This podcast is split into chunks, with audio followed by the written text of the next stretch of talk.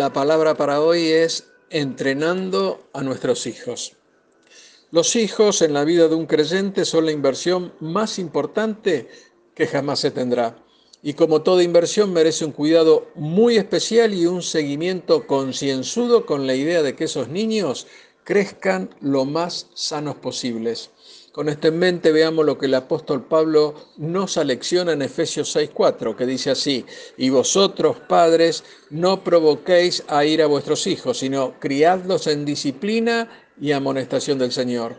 Estará bueno saber que tanto en los tiempos antiguos como los de ahora, hoy, hoy mismo, la educación debe comenzar en el hogar.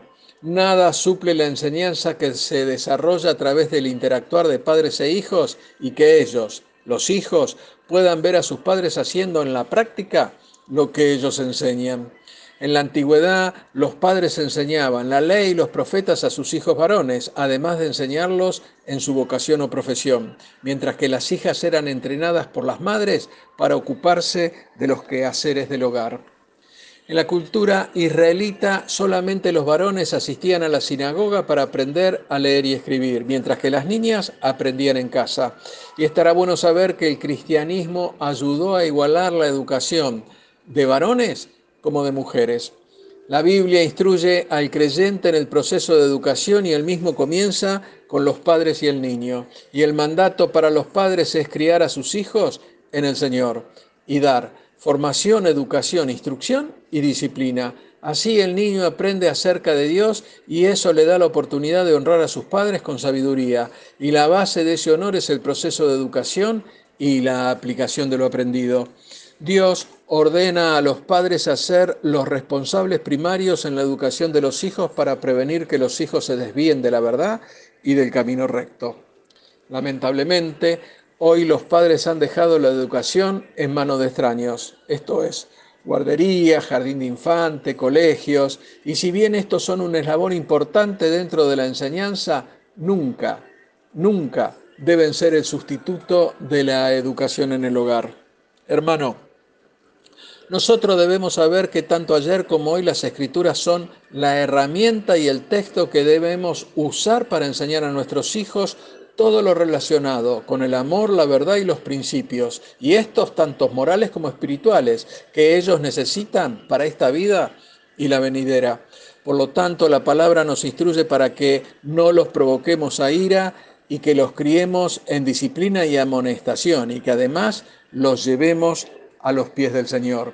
Y cuando hablamos de no provocarlos a ira, nos estamos refiriendo a cuando no los disciplinamos, cuando los castigamos brutalmente, cuando los agredimos de manera verbal, cuando no cumplimos nuestras promesas, cuando no nos comportamos con justicias y varios etcétera más. Y cuando hablamos de crearlos en disciplina, nos estamos refiriendo a darles instrucción, educación, entrenamiento y corrección. Y cuando hablamos de amonestación, debemos darle advertencia, consejo e introducirlos en el Señor. Y hermano, debemos saber que el tiempo de nuestros hijos con nosotros puede llegar a ser breve como para que descuidemos el privilegio que tenemos al amarlos, nutrirlos, formarlos y prepararlos para que salgan al mundo. Ellos deben ser para nosotros una prioridad importante como para dedicarles tiempo y esfuerzo en la crianza.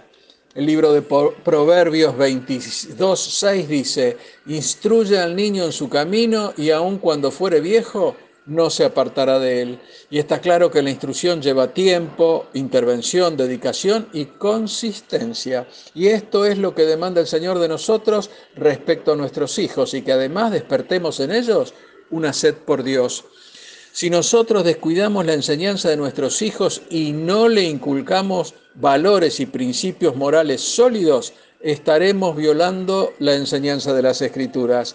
Y si no somos obedientes en este punto, estaremos abriendo una puerta para que otras personas los influencien y forjen en sus mentes la manera en que ellos piensan y crean.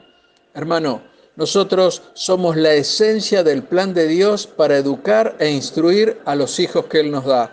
Por lo tanto, seamos conscientes que debemos alistarlos espiritualmente para lo que tienen por delante en sus vidas.